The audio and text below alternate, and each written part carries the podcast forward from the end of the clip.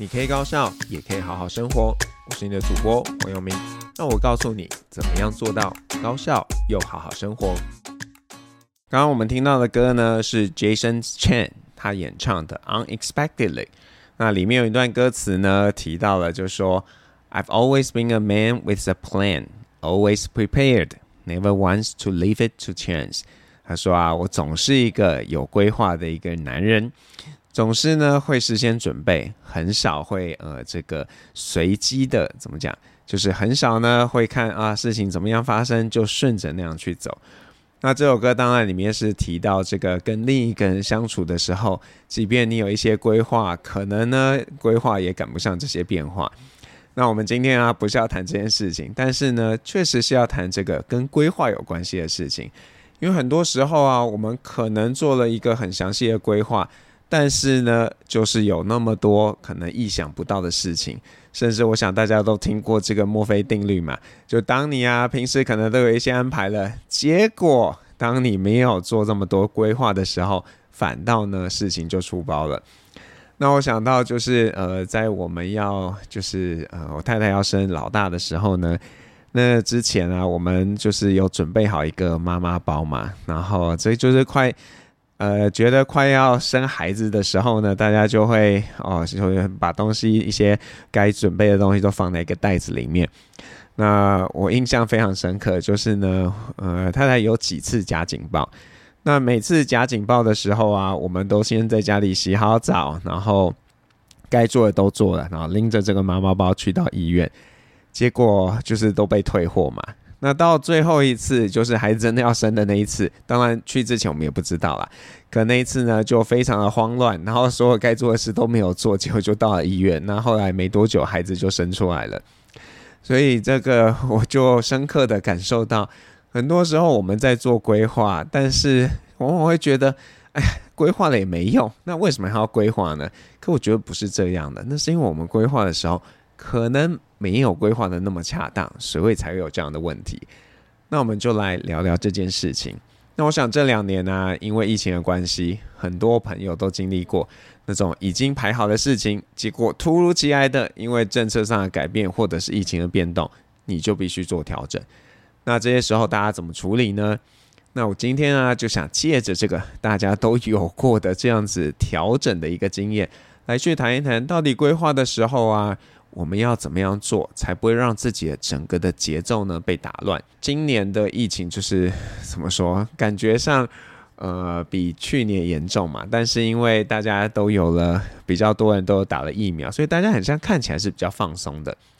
那我记得呢，在呃今年这个时候，就是学期一开始，我就知道。虽然疫情没有一个大爆发，但是它一直存在，所以就跟学生说，呃，那如果啊你真的有顾虑的话，那你就不要来，反正呢我们都会开这个线上同步的一个上课方式。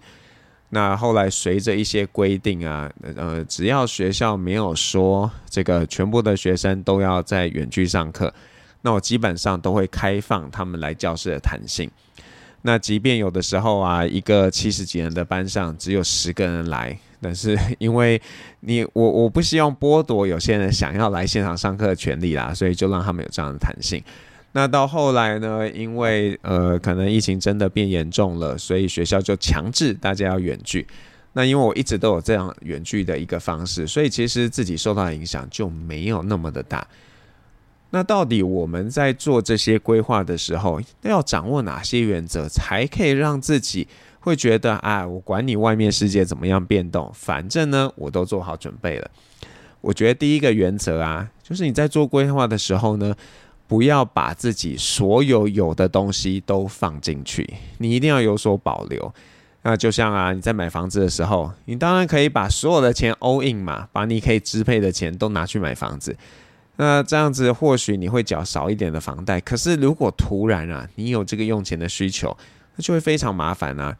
因为我们真的没有办法去预估，诶，这个意外什么时候会发生。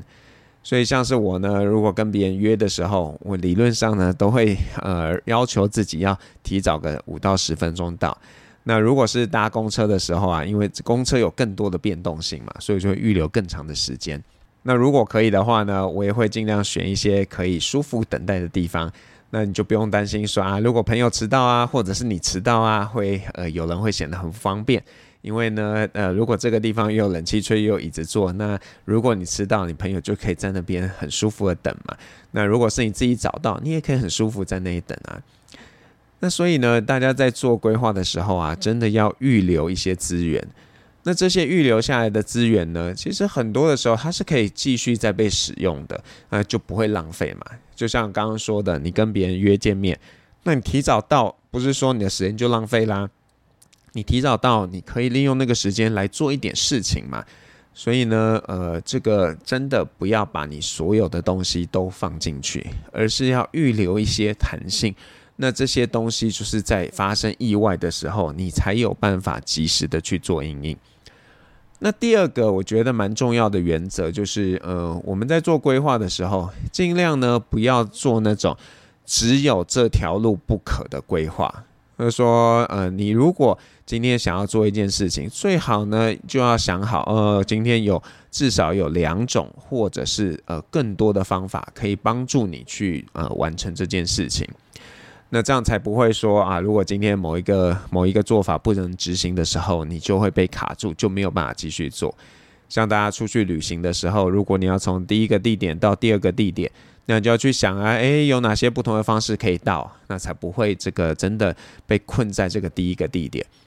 那我想在台湾，大家可能对这件事情比较没有那么强烈的感受，会觉得啊，怎么会有那个问题呢？反正呃就可以啊，这个不应该会发生吧？但是如果你有去这个欧洲旅游的经验呢，你应该会对这件事印象非常深刻，就是呃蛮多时候会有各种不同的罢工。那当有这种罢工的时候呢，你就要去另寻出路，不然呢，就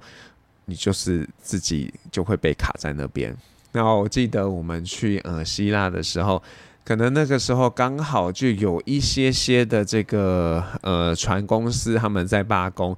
然后我们就因此有了一些延误。不过旅行社他们当然也都会做一些调整啊，比方说今天哪个地方不能走，好啊，那我们就换一条路走。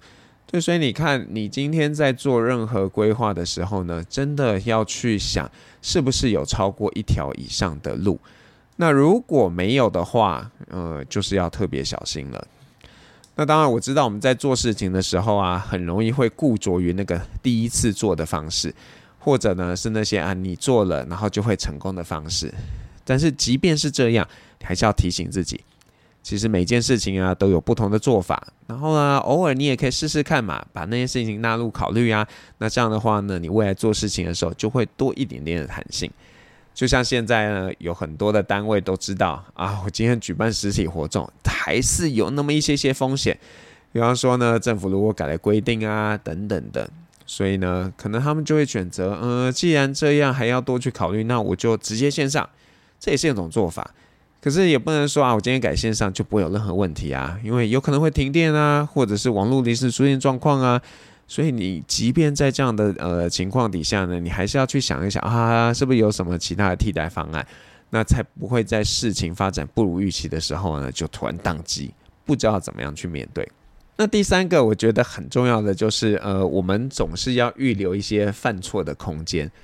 如果时间还有资源都允许的情况下。我其实鼓励大家可以去做一些啊，你觉得看起来可行，可是呢，呃，你没有试过，然后它其实是存在的一些失败风险的事。那当然有一个前提是说，呃，你这样的做法呢是有可能带来一些额外的好处，只是呃你没有试过，然后你不确定这个做法是不是呃百分之百会成功。